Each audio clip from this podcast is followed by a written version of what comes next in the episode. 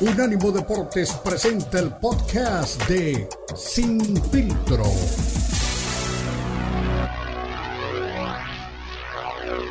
A mí me parece que es un buen lugar, sobre todo por las características de Checo, ¿no? Que en una quinta posición es Mr. Remontadas y puede pelear por, por el podio, creo yo. ¿Tú con qué sensación te quedas de esta primera quali del, del año para el Gran Premio de Bahrein? Mi estimado señor, qué gusto saludarte. Bueno, hay que hablar acerca de las condiciones en las que se estuvo compitiendo esta sesión de clasificación, porque la ventaja que tuvo Max Verstappen sobre Charles Leclerc fue de apenas dos décimas, pero de ahí hasta el sexto lugar, la diferencia fue de prácticamente una décima y media.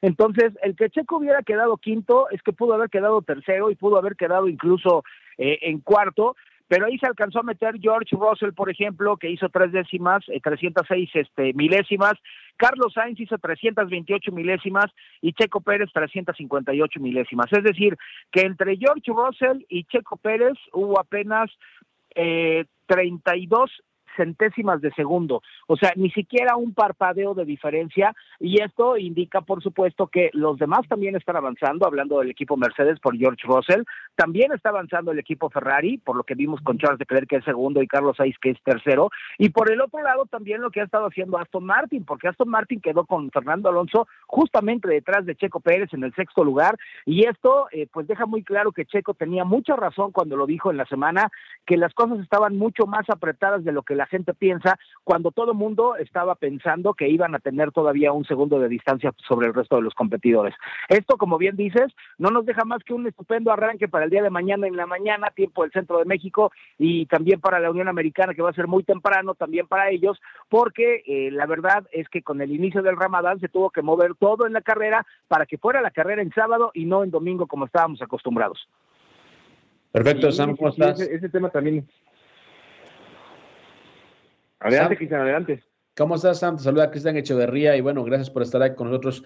Eh, veo muchas reacciones en redes sociales, eh, veía incluso a medio tiempo, dice hay que prender una veladora para que a Chequito le vaya bien. Es decir, veo que hay una, una fiebre una vez más por, por, por Checo Pérez eh, y como bien lo apuntaba, pues Beto Pérez Landa, pues la quinta posición no es mala, ¿no? Para lo que es la capacidad del piloto mexicano.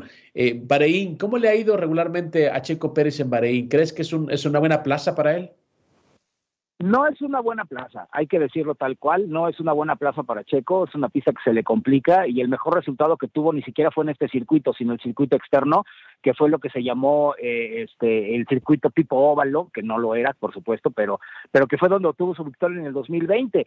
Pero también hay que decir una cosa, eh, la verdad es que hay muchos medios de información que son tramposos y que te exigen cosas como si supieran de lo que hablan. Y perdóname, pero yo no me quiero meter con ningún medio de comunicación ni con ningún comunicador, pero la verdad es que muchos de los comunicadores hablan de acuerdo a lo que leen y a lo que ven en algunos medios y muchos de ellos ni siquiera se han subido a competir, ni han estado en una pista, ni saben todo lo que se necesita para conseguir un resultado. ¿Por qué lo digo? Porque esta diferencia de tres décimas que hubo contra Max Verstappen entre estos cuatro pilotos, hablando de Russell, hablando eh, por supuesto de Carlos Sainz, de Checo Pérez y de Fernando Alonso, habla de lo apretado que están las cosas, o sea, ni siquiera es un parpadeo la diferencia que hubo entre estos cuatro, y cualquiera de ellos pudo haber ocupado la tercera posición, y por lo que tú me digas, un error de concentración, un desliz que tuvo el auto, y ese tipo de cosas que la gente no puede controlar a 300 kilómetros por hora, si no lo pueden hacer con un auto de calle cuando está lloviendo, mucho menos lo van a hacer con un auto de competencia que va más de 300 kilómetros por hora. Eh, yo la verdad es que en ese sentido, y perdóname que lo diga desde ese punto de vista, hay que tener mucho cuidado con las fuentes de información que leemos, especialmente cuando no son especialistas de automovilismo, porque suelen exigir cosas que no son capaces de dar. Y te voy a dar un ejemplo como se lo había dado a mi querido Beto en la semana. Este, después de que un árbitro había dicho que era impenal después de haber revisado en el bar, pues hubo muchos comunicadores que se atrevieron a decir que tenían que darlo suspendido por haber utilizado la palabra impenal y ni siquiera tomaron en cuenta que el señor siguió el protocolo y que a, a, eh, eh, pues dio la razón al VAR y que cumplió reglamentariamente con lo que tenía que hacer. Entonces, creo que en ese sentido tendríamos nosotros que tomar la responsabilidad de informar mejor a nuestra afición que solamente tratar de darles exigencias, porque sí te voy a ser muy honesto, este año es muy complicado para Checo Pérez porque los primeros seis meses van a ser determinantes para saber si se queda en Red Bull y tal vez incluso si se queda en la Fórmula 1. Pero la verdad es que no ayudan mucho los comentarios como ese en el cual ya están dando por perdida la competencia antes de que empiece, ¿no? Sí, sí, sí, sobre todo por las características. Sabemos y lo hemos platicado en diferentes espacios, eh, no es eh, su fuerte, ¿no? La, la, calificación tiene que mejorar mucho en ese en ese renglón, pero si algo nos ha enseñado Checo es que arrancando de la quinta posición es mucho margen de maniobra. En ese en esa escala de valores de, de remar contra corriente, ¿con quién crees que vaya a batallar más, de los pilotos que están adelante de él? Porque Carlos Sainz también tiene que hacer un gran trabajo, eh, no solamente por Ferrari, va, va, va a, colocarse quizás el año que entre en otra escudería. ¿Con quién va a batallar más de los que están enfrente desde tu, desde tu óptica? La verdad es que se, se quedó en un grupo bastante complicado porque Mercedes dio un salto de calidad muy importante y hay una modificación que hicieron a la suspensión delantera con las horquillas de la dirección que pueden ser eh, modificables. Entonces, esto les va a dar una mejor puesta a punto a cada pista en la que estén y de entrada ya fueron más rápidos que él, cuando él había sido más rápido que George Russell y el mismo Lewis Hamilton, que terminó más atrás, por cierto, hablando del piloto inglés, eh, no le fue tan bien, terminó noveno en la clasificación, pero sí hay que decir que tanto Carlos Sainz como Charles Leclerc han sido parte del coco que ha tenido Red Bull, porque han sido los más rápidos, que no se nos olvide que el año pasado Carlos Sainz fue el único que pudo parar la racha de victorias que traía Red Bull el año pasado y fue el único equipo que ganó, además de Red Bull, en la temporada anterior. Así que yo creo que este grupo en el que está Checo va a ser muy complicado y a lo mejor puede ser que tenga una buena oportunidad de pasar a Carlos Sainz, pero de ahí a pasar a George Russell y a Charles Leclerc va a tener mucho que ver primero con la estrategia y lo que puedan conseguir con las paradas en pit. Estimado Sam, eh, de todos los eh, dimes y diretes que hubieron en este, en este eh, previo a la temporada, eh, ¿Hay alguno que, crees que se ha hecho realidad o crees que todo era únicamente, como bien repites, pues información que venía de fuentes equivocadas? Mira, la verdad es que muchas de las cosas que se han dicho durante la pretemporada se han venido cumpliendo con respecto a los pasos adelante que dieron, por ejemplo, en el equipo Mercedes, en el equipo Ferrari, la revolución que había hecho Red Bull, que por el momento no parece ser tan significante como se esperaba, y que muchos, incluso muchos especialistas esperaban que Red Bull pudiera ser un poco más dominante. Cierto es que en los entrenamientos de este Gran Premio no estuvieron buscando una vuelta rápida. Ahora, sí hay que hacer una diferencia importante entre Red Bull, Mercedes y Ferrari. Son muy buenos a una vuelta y habrá que ver qué tan confiables son durante el ritmo de competencia, porque históricamente Ferrari hemos visto que es un coche que se va degradando conforme va avanzando la competencia y eso le puede dar la oportunidad a Checo Pérez de ganar dos posiciones hablando de Charles y hablando eh, del mismo Carlos Sainz. Entonces es muy posible y me atrevería yo a anticipar que Checo podría alcanzar un podio y todavía tendríamos que ver si se vería en segundo o tercero con lo que pueda hacer directamente con George Russell, porque sabemos que es un piloto muy aguerrido que otra vez vuelve a arrancar mejor que Lewis Hamilton y que tiene muy buenas manos. Ahora, Hablando justamente de la velocidad en carrera, es importante mantener el ritmo. No solamente es rápido, sino que todas las vueltas sean constantes y es ahí donde está la ventaja del piloto mexicano, además de la gestión que está usando de los neumáticos, que también sabemos que le duran bastante más tiempo que a sus contrincantes y esto le puede dar una muy buena oportunidad cuando está en la competencia. Hay otra cosa de lo que se ha estado hablando mucho y es el famoso escándalo que se tiene con eh, Christian Horner, porque ahora resulta que alguien publicó unas fotos que se supone que son aquellas de las que se supone que estaban en la investigación por la que habían estado buscando, eh, incluso de acuerdo a, lo que dicen algunos, sacar a Christian Horner de Red Bull, que están tratando realmente de debilitar a la escudería. Ahora, hablando de este tema, se ha dicho que los Verstappen son los que quieren fuera a Christian Horner de Red Bull y que si se va Christian Horner el que estaría en problemas sería Checo. Bueno, la verdad es que si lo ves desde el otro punto de vista, si se va Christian Horner, el que estaría en más problemas sería el mismo Max Verstappen, porque sin Christian Horner en el equipo no habría quien le estaría dando el impulso para poderse volver a ser campeón. Oye, tocar dos puntos buenísimos. San. Primero, eh, yo cuando estaba viendo eh, la, la, la, la, Q2, el tiempo del, día lo hace Charles Leclerc, ¿no? Pero qué bueno que acentúas la constancia con la que Checo da las vueltas y la sonrisa de Max Verstappen, ¿no? O sea, el tipo está contento y a eso va dirigida mi pregunta. Eh, la gente siempre abriendo deseos para Checo Pérez, dice, pues que lo dejen correr en igualdad de circunstancias. ¿Crees que esto se pueda dar o es un sueño guajiro de todos? El que corren en igualdad de circunstancias es tan relativo como las alas que puedan utilizar y me voy a explicar. El problema es, si te acuerdas de Las Vegas, recordarás que Checo Pérez tenía el alerón más cargado que el que tenía Max Verstappen y por eso eh, Charles Leclerc lo pudo alcanzar porque el estilo de manejo de Checo lo obliga a que busque una puesta a punto en la cual el coche apunte bien, mientras que Max Verstappen se siente cómodo mientras el coche desliza. Entonces él puede tener una puesta a punto más ligera y lo que se le llama un coche más suelto y el caso de Checo tiene que ser mucho más duro el auto para que pueda trabajar en ese sentido. Entonces, si lo vemos desde ese punto de vista, la verdad es que la igualdad de circunstancias es muy complicada porque no van a tener las mismas herramientas aerodinámicas por el estilo de manejo. Ahora, que los dejen competir, yo no creo que sea mucho problema cuando estén juntos. El detalle es que si se llegan a tocar, van a perder puntos importantes contra el resto de los competidores. Perfecto, mi estimado Sam, te agradezco mucho por tu tiempo. Estamos ya pues llegando a la pausa. Eh, como siempre, sabes que es tu casa. Muchísimas gracias, les mando un abrazo muy grande y pásenla bien. Perfecto, Sam Reyes, especialista de Fórmula 1, como siempre, invitado especial en Sin Filtro de Unánimo Deportes. Ya regresamos.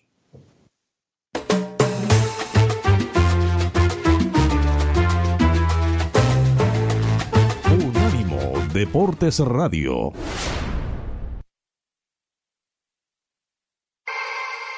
Los podcasts de Unánimo Deportes están disponibles en Apple Podcasts, Spotify, Audible, Audible, audible.com y donde prefieras escuchar podcasts.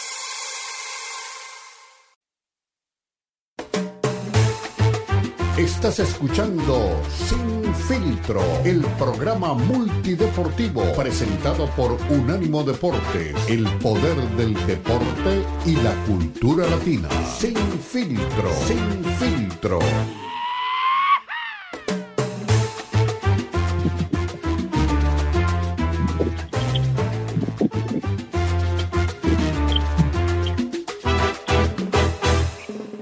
Continuamos, recuerden, somos Unánimo Deporte, la mejor de la cultura y el deporte, y estamos con equipo completo. Estamos esperando al coach Ricardo Bravo, ojalá que se pueda incorporar, está pues en algunas actividades pues, de su otra chamba, ¿no? Eh, así que bueno, esperemos que se incorpore.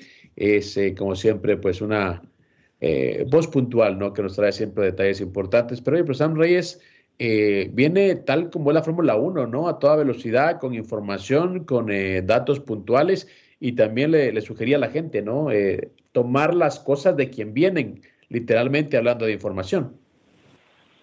Sí, eso es importante, este, el tema de, de tomar la información como viene. Como en todos lados, Cristian, siempre hay intereses, lo, hemos platicado muchísimas veces, ¿no? Hay un montón de pilotos que quisieran estar en la posición de Checo Pérez, pero bueno, ya nos lo desmenuzaba bien eh, Sam Reyes, ¿no? Eh, viene una buena temporada, es difícil que compitan en igualdad de circunstancias, pero la realidad es que pues hay mucha expectativa en lo que pueda pasar con él. Por cierto, me preguntaba la gente cómo estaba el tema de, de los horarios y ya nos decía el, tema de las creencias religiosas y creo que mencionó algo del ramadán, entonces cambiaron los horarios y cambiaron las, las, las este, eh, es un horario raro, ¿no? Para este lado del mundo. Ya sabes que allá está La Plata y pues cumpliendo con ellos no hay problema. Hoy la calificación pues arrancó desde las 10 de la mañana. La carrera es mañana a las 9 de la mañana mañana a las 9 de la mañana, ah. tiempo de México, en diferentes eh, latitudes. Allá a las 9 de la mañana, ¿qué horas tienes tú, Cristian? Eh, 9 de la mañana son las 7 de, de la mañana del Pacífico. ¿Sabes quién tiene el reloj bien, pero bien eh, aceitadito? El coach Ricardo, Ricardo Bravo. Bravo. Incorporó ahí como un buen eh, linebacker cubriendo, pues obviamente, este espacio aquí al espacio de Sin Filtro. Mi estimado coach, ¿cómo estás? Bienvenido una vez más a tu casa, a Sin Filtro. Caballeros, muy bien. Muy bien, pues aquí viendo cómo se mueven las cosas en la NFL, también en los autos, el, cosa del, el tema del Ramadán empieza el 10 de marzo. Empieza el 10 de marzo el Ramadán y tiene todo un periodo hasta el día, hasta abril. Es un mes exactamente, hasta el 8 de abril, este, para que no se vayan con esas fechas, para que no se hagan, eh, para que no, no se vayan a tropezar con esas fechas. Pues estamos viendo qué está pasando con el NFL Scouting Combine. Ya empezó, ya arrancó lo que la gente puede ver es lo que hemos podido ver también a través de redes sociales y de las publicaciones de la NFL Network. Pues es como cómo están los jugadores jóvenes, los novatos que van a ir a la NFL, los prospectos más bien, que todavía están en el college y que están siendo vistos por los agentes, por los coaches, managers y demás de la NFL, a ver a quién se llevan, a ver cuáles son los jugadores más destacados de este combine, que es un evento en donde invitan a los jugadores colegiales a, desarrollar habilidades. Eh, les hacen varias pruebas como el 40 dash, una, una carrera de 40 yardas, a ver si bajan tal tiempo, levantamiento de pesas, salto de altura, salto de longitud y carreras, carreras de 20, 40, 60 yardas y ven el rendimiento de los jugadores y demás. Esta es la única y la última oportunidad que la NFL tiene para ver jugadores colegiales y entonces sí platicar con ellos, con sus papás, a ver cómo están este, anímicamente, de, en cuestión también de, de cabeza, que no estén deschavetados, porque hay varios que llegan a la NFL sin una chaveta o sin un tornillo. ¿Cómo ven, jóvenes? Eh, mi coach, varios detalles, ¿no? Uno, por ejemplo, eh, el Arrowhead Stadium, que ya anunciaron que tendrá pues algunas mejorías y hay que decirlo, la Arrowhead, más allá de tener al equipo de moda en la NFL, no está como eh, catalogado como los mejores estados de la NFL, ¿no? Está así como en medio, al menos en los últimos rankings. Y también me llamaba mucho la atención leyendo la prensa de Chicago, bueno, hay que recordar que los de Chicago tienen el pick número uno en el draft y todos dicen que va a ir por Caleb Williams, obviamente en un movimiento eh, muy certero y muy, muy preciso. Sin embargo, la pregunta que también se hace la gente de Chicago es dónde, dónde terminará Justin Fields, ¿no? Porque parece que tiene por acercamientos con los Raiders, con los Steelers, con los Patriotas. Es decir, estadio nuevo para, para los eh, jefes de Kansas City, o renovado, mejor dicho, y los Osos de Chicago también tratando pues, de enderezarse, ¿no? A partir del draft. Mira, en el caso del Arrowhead, sí, tienes toda la razón.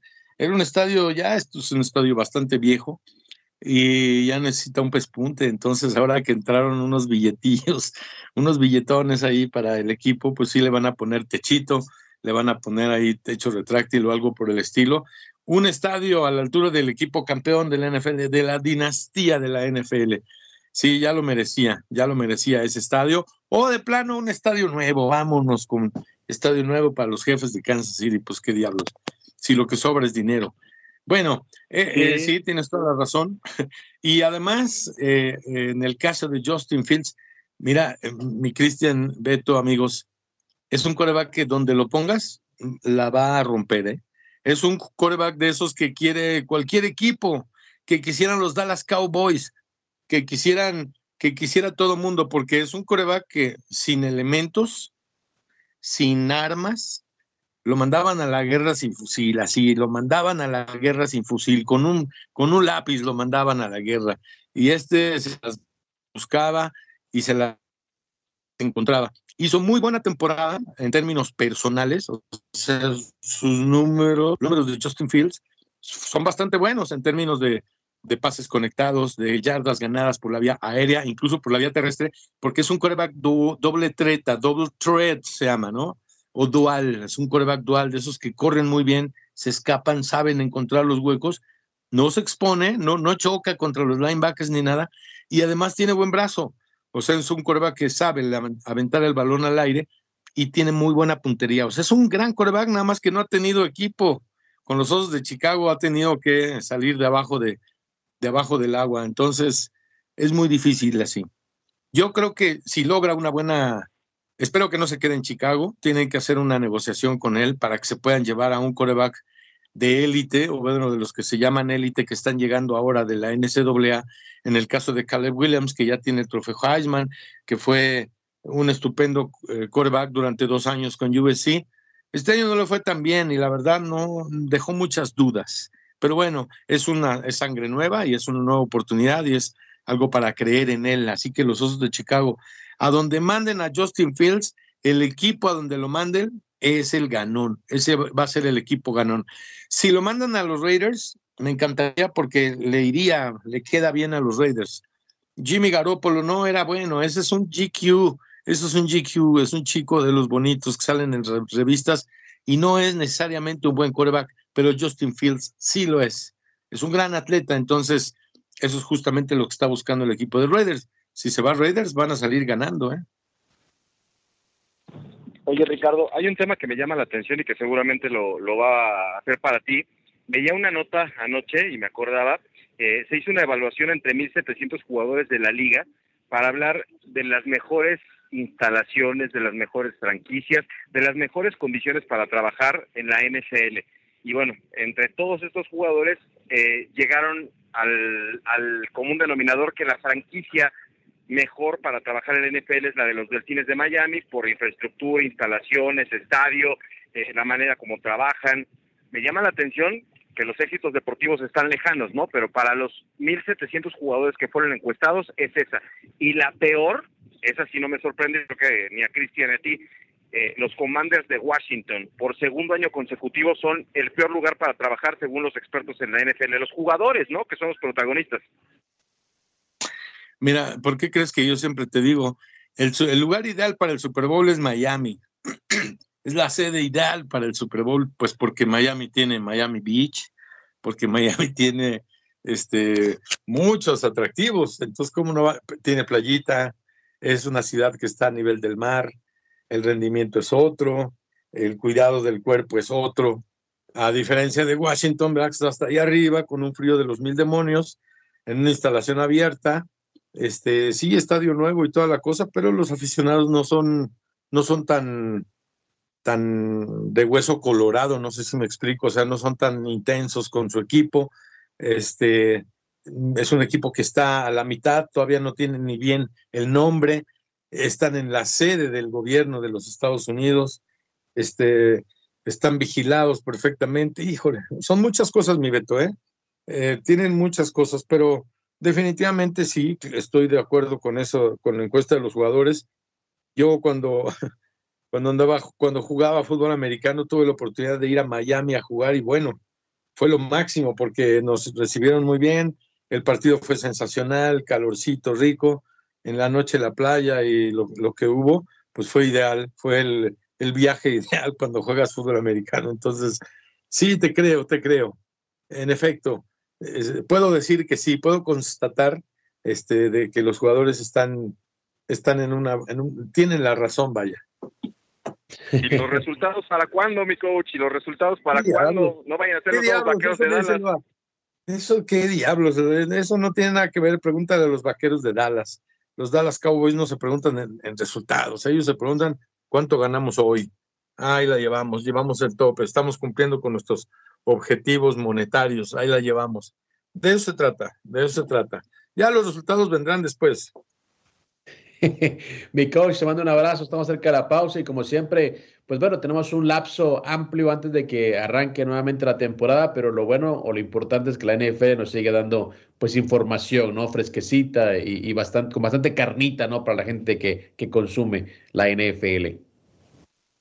Eso es maravilloso. Por ejemplo, este Scouting Combine, hasta lo puedes ver en la televisión, un aficionado que no, este, que está acostumbrado a juegos y eso, que vea la intimidad de la NFL, cómo hacen las pruebas para los jugadores, cómo denota que son atletas, cómo, cómo se da cuenta de que los atletas van a funcionar en este tipo de eventos. Y todo eso es carnita, en efecto, mi Cristian. Ahí está, todos los, perdón, todos los meses hay información de la NFL. Perfecto, señores. Era el coach Ricardo Bravo. Usted lo puede encontrar en Twitter como Tirus bravo. Ahí puede comentar con él, discutir, debatir de este maravilloso mundo que es el fútbol americano. Una pausa, regresamos. Recuerde, somos Infiltro.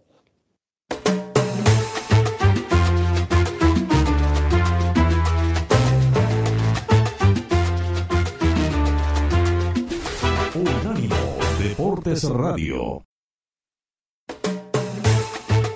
Estás escuchando Sin Filtro, el programa multideportivo presentado por Unánimo Deportes, el poder del deporte y la cultura latina. Sin Filtro, Sin Filtro.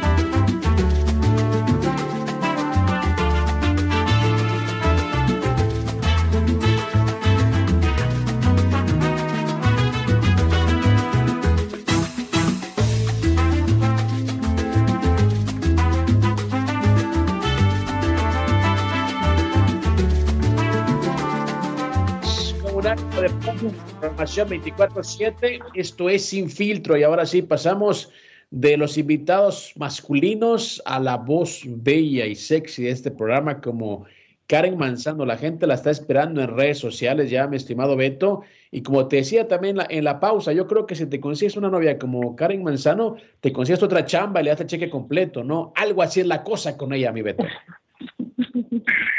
Bárbaro eres, Cristian Echeverría. Mejor apúrate para que ya forme parte de tiempo completo de Unánimo Deportes. Karen, qué gusto saludarte. Vamos a hablar de NFL el día de hoy y de NFL no, vamos a hablar, no, no, espera, espera. Vamos a hablar de boxeo y pensamos en hablar con Karen Manzano. Pensamos en hablar de todos los deportes que queremos hablar ah. contigo, pero hoy te, te encomendamos la NBA, lo de Jaime Jaques, qué locura, pero vámonos por ah, partes, como dijo Jack el Destripador. ¿A qué sí te gusta la NBA? Yo sé que has estado muy de cerca. ¿A qué equipo le vas a la NBA? Sí, primero deja, primero déjame saludar. ¿Cómo están, Cris? ¿Cómo están a todos nuestros radioescuchas lindos? Betito, muy bien. Y ahora sí me dijeron, hay que llegarle al precio. ¿eh? No, no veo claro, no veo claro, ¿eh? no, pero es, es, un gusto estar aquí con ustedes. Y bueno, ya contestando a tu pregunta, Betito, porque ya sé que me tienes ahí eh, ya me quieres clavar el cuchillo de una vez, como Jack el Destripador, le voy a el equipo de LeBron James. Yo soy seguidora de LeBron, del Rey, y pues como podrán saber, primero le fui a Cleveland, ¿no? Después ya le fui al Heat de Miami, después le fui a Cleveland otra vez y ahorita soy Laker fan. no me regañes, por favor, no me regañes. No, eh, eres muy joven y, y no viste a Michael Jordan, pero digo, sí, sí sabes la diferencia entre Michael. ¿Sabes en qué se parece Michael Jordan y LeBron James? ¿Sabes en qué se parecen? en nada, en nada. Michael Jordan es la más grande figura de la, de la NBA. Oye, yo creo que sí se parecen en algo, pero no lo voy a decir. la raza. Eh, es. En, la, el color de los ojos. Space Jam, nada más eso tienen en común, pero... Oye, no, claro que oye, cada quien. Gracias por lo de lo de joven, eh, ya me quedo ya con eso. Sí, sí, sí, yo claro. No, lo vi como estaba bien chiquito, estaba en pañales, no, ni me acuerdo. Díganme. No, no. Ya, ya empezamos mal ahí. Pero bueno, háblanos de Jaime Jaques, que tiene a, nuestros paisanos de cabeza, la gente está entusiasmada. El otro día platicábamos con Marco Patiño de que lo quieren buscar para selección de básquetbol, pero no sé si es mexicano o no es mexicano. No va a ser como el Kate Cowell, ese que tienes en tus chivas, que no es ni mexicano y, lo tienen ahí. otro, otro, ya vamos a empezar también. Nada más me estás pateando, ¿eh? El día de hoy ya, ya no le, lleguen al precio, ya me voy a ir, ¿es cierto? no, pues, o sea, a ver, en Chivas, vamos a hablar de, después mejor hablamos de, de fútbol, ahorita vamos a enfocarnos en, Jaime Jaque, sí, sí es mexicano, porque tiene sangre mexicana, y porque eh, su papá es mexicano, también sus abuelos, o sea, tiene descendencia que no nace en México, pues no tiene nada que ver, porque al final tiene su acta de nacimiento que le da, que le otorga, que tiene un derecho por ser hijo de, de padre mexicano, su mamá es de Minnesota, pero es un derecho que tiene él y se lo dio el papá. Entonces, no sé por qué les causa tanto problema siempre con eso. le decía ayer a Beto, más a mi hijo es también, nace en Estados Unidos y yo le ofrecí, le di el derecho de ser mexicano. Mi hija es mexicana y el papá le dio el derecho de ser americana. Y no por eso dejan de ser eh, ni mitad mexicanos ni mitad americanos. No, obviamente, pues sí, es, es la ventaja que tienen de ser doble nacionalidad. Y Jaime Jaques decías que lo están buscando otra vez de los 12 guerreros de la selección mexicana de básquetbol porque sí, ya estuvo con ellos, él debutó en los Panamericanos de Lima 2019 y ahorita pues sí, ya lo buscaron, de hecho tuvieron este, pláticas y él comenta, ahora sí, no, después si me siento bien físicamente, podré ir eh, con ustedes, que esperemos que sí se sienta bien, porque la verdad es que sí la está rompiendo. ¿saben cuánto mide? ¿Cuánto? Bien. 1.98 metros, o sea, 6 lo que ellos le van a 5. Yo, yo mido 5, 6, 5, 7 y él mide este, 6, 6, ¿no? Pulgadas. Entonces, sí, de wow, está súper alto, pesa 100 kilos pero sí, eh, sus papás, bueno, aquí la historia ¿no? que, que estuve investigando, el, de parte de los abuelos del papá, bueno, más bien los abuelos del, eh, de parte del papá, eh, se fueron de México a vivir a Estados Unidos, a California. Ellos, pues obviamente no quisieron buscar este sueño americano, empezaron como con una, eh, en la agricultura, eh, de hecho llegaron a Oxnard, California, empezaron con la agricultura, creo que hacían fresas y zanahorias eran los que cultivaban, y ya de ahí después les empezó a ir bien, la mamá se y tuvo un salón de belleza, ¿no? Ponía uñas y todo, y bueno, ahí no, en un viaje conoció al abuelo, un viaje que fue para allá porque ella es de Guadalajara, de hecho de Zapotlanejo, de Guadalajara, y el abuelito de Jaime es de Ciudad de México. Entonces de ahí crece, ¿no? Conoce, se, tienen a sus hijos, está, más el papá de, Jaime Jaques, que es, eh, él es Jaime Jaques Jr., el señor es Jaime Jaques, y eh, pues ya ahí, ¿no? Conoce a su mamá en el en Ángela, de Minnesota, la conoce también porque el papá es muy alto y también jugaba básquetbol, o sea que ya aquí viene él de familia alta, ¿no? Todo eso eh, tenía también beca y eh, juega básquetbol, se conoce, ¿no? El flechazo, porque también la mamá jugaba básquetbol, imagínense, ¿no? Eh, hay la historia de amor entre los padres de, Jaime Jaques y pues ya fue que tuvieron a sus tres hijos. Jaime Jaques tiene otra hermana y un hermano y la hermana también de hecho juega en la UCLA como basquetbolista, ¿no? Está ahí en el equipo. Entonces, pues ya eh, se fue, eh, tuvieron a los hijos, también lo metieron en muchísimos deportes, a Jaime estuvo, imagínense, fútbol, eh, en béisbol también, de hecho, ¿qué posición creen que jugaba en el béisbol? Que era muy bueno. Bueno, pues de pitcher. De pitcher fue que, que, lo, que lo dieron, entonces mucha oportunidad, no siempre están estuvo en el deporte y pues ya eh, fue que, que así también le fue muy bien en el básquetbol, fue como que fue donde se desarrolló un poco mejor, mantuvo su beca, estuvo con los Greens. ¿Recuerdan también que otro mexicano jugó ahí con los Greens? No, me ganas, no, ganas, me ganas. Ay, no, este Lorenzo Mata, estuvo en el 2008, Lorenzo Mata también jugó ahí en California y bueno, pero eh, a Jaime Jaques sí le ha ido súper bien, ¿no? Que, y de hecho hay un dato curioso porque tú dijeras, bueno, pues porque en los Lakers no no lo no lo contrataron en el en el draft, no fue su pick y pues llega a Miami y en el en el número 18, en el draft número 18 dice, "No, este es para acá." Y tú pensarías, bueno, pues sí quería jugar con, con los Lakers, no quería estar ahí, no irse de California. Y él en una eh, comenta en una entrevista, pues que la verdad, ¿no? Que, que como que ya quería salir de ahí, ¿no? Que esto le da la posibilidad de ir a conocer, o sea, como si estuviera en un, en un ranchito, pero no. Eh, pero pues ya imagínate, estar ahí todo el tiempo, pues el sueño de un eh, deportista siempre es como ir más allá, ¿no? El fuera. Entonces, pues que le gustó mucho estar en, en Miami, que no lo hayan escogido ahí en, en los Lakers, porque escogieron a otro novato y ya ahorita pues la verdad es que la está súper rompiendo, así que contestando a tu respuesta, Betito, sí, sí es mexicano, tiene sangre mexicana, no deja de serlo porque obviamente eh, pues el papá es mexicano también y los abuelos. Entonces tiene también descendencia tapatía y Ciudad de México como yo la tengo. Así que, igual y somos primos, por ahí no sabemos, primos lejanos, lejanos. muy lejanos, ¿no? Porque Guadalajara es muy chiquito también. Chiquito, no, hombre. Es, ven? es grande, es grande, eh, Karencita. Pero mira, después de la sección que nos hizo del tema eh, Karen Manzano, eh, me, recuerdo mucho de, de, una película, ¿no? Bueno, de un, de un caso de la vida real eh, de Selena, la eh, cantante de, Tex-Mex, que el papá le decía, es que tienes que tener en cuenta algo, tú eres muy mexicana para los gringos y muy gringa para los mexicanos, ¿no? Entonces, la única manera en la que te acepte la gente es ser una ganadora, porque todo el mundo quiere estar con los ganadores. Así que, bueno, Jaques tiene que preocuparse de seguir ganando y así creo que toda la gente que, quiera aceptarlo lo va a hacer y gente, pues ya sabes, como Beto Pérez que le gusta criticar todo, pues siempre estará en desacuerdo con eso. Karencita, un abrazo, gracias por adornar esta, esta sección, esta franja, y veo alborotada a la gente en redes sociales, ¿no? El efecto Karen, así que ya saben cómo, cómo, cómo, cómo Exacto, el efecto Karen Manzano, aquí estamos con mucho gusto,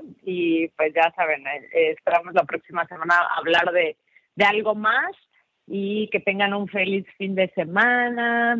Acuérdense, pórtense bien, por favor, no andan ahí haciendo travesuras. y pues ah, a seguir con Jaime Hacker, ¿no? Triple J, que la verdad también en las clavadas, lo que hizo con Shaquille O'Neal, yo creo que, ah, o sea, tiene aparte de carisma, ¿no? También aparte de todo lo que, lo que represente, ¿no? Si es mexicano o no, también pues es, yo creo, una parte muy importante el tener carisma y pues a, él eso no le quita, también fue portada de GQ, imagínense, ¿quién, quién ha sido portada de GQ?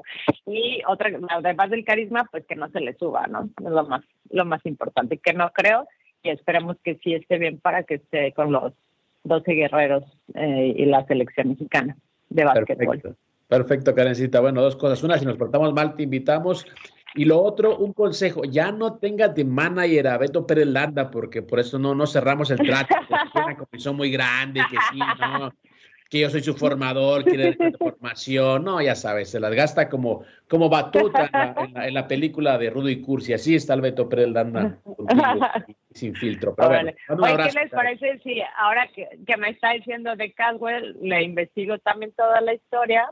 Se las ponemos aquí para que ella no mande molestando que no es mexicano y que nada más porque no habla inglés, pero le digo que mi niña ahorita tampoco está hablando, no habla español, que diga, pero mi niña está igual, o sea, tiene seis años, y está en Estados Unidos y ahorita no me quiere hablar español, o sea, es normal, déjalo, va a aprender rápido.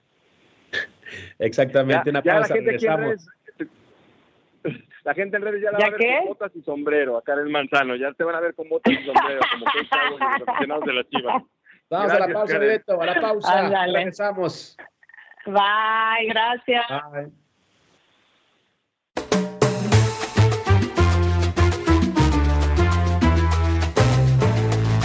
Unánimo Deportes Radio. Escúchanos 24-7 en las plataformas de TuneIn, iHeartRadio y Odyssey. A-U-D-A-C-Y. Odyssey.com. Estás escuchando Sin Filtro, el programa multideportivo presentado por Unánimo Deporte, el poder del deporte y la cultura latina. Sin Filtro, Sin Filtro. Recta final sin filtro. Recuerden, somos Unánimo Deportes. Al concluir este programa se viene la Copa al Día con Beto Pérez Landa y sus invitados. Antes de irnos, quiero, bueno, leer mensajes de la gente que los hemos tenido abandonados. Bueno, a Diego Pérez lo, ya lo felicitamos por su viaje con su hijo Santiago y su esposa Kelly, a lo que es pues el torneo. Oye, oye. Dime, dime. Antes de que se me olvide, déjame, quiero mandarle un saludo al niño Santiago. Ya le mandé un saludo. Ah, perfecto, sí.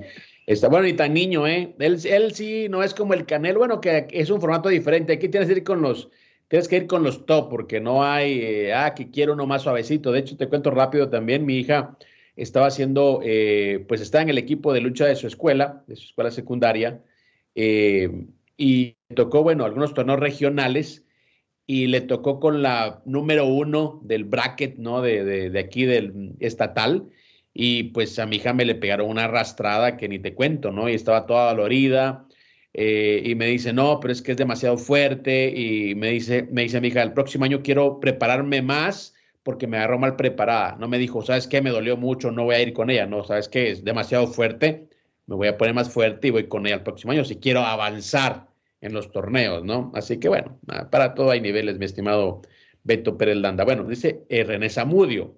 Mike Tyson es una voz autorizada. Márquez no le queda opinar del tema Canelo, porque él le tuvo miedo a una quinta pelea con Pac-Man. Y ustedes, nos tiró a los dos, ¿eh? Y ustedes pues es su trabajo, no son una voz autorizada del box. Ah, gracias René, ¿eh? gracias por lo que nos toca. Eh, eh, no, para que luego, luego no me vengas con tus cuentos de que no, amor, y amor. Ahí está, cuando te tiene que tirar, te tira y yo le pongo el pecho a las Te voy a dar un consejo que me ayudó. Al principio sí decía, ay, no es que no es, toma las cosas de quien viene, no le sabe, entonces pues la crítica de, pero tú, no, sí, todas las opiniones valen.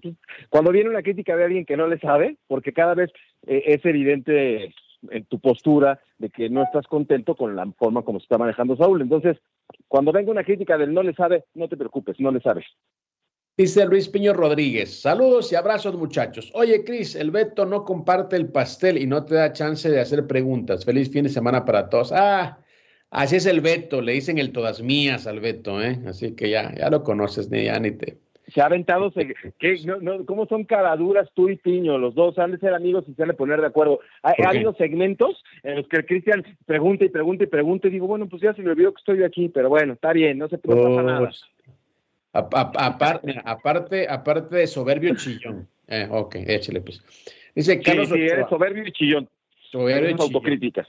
Órale pues.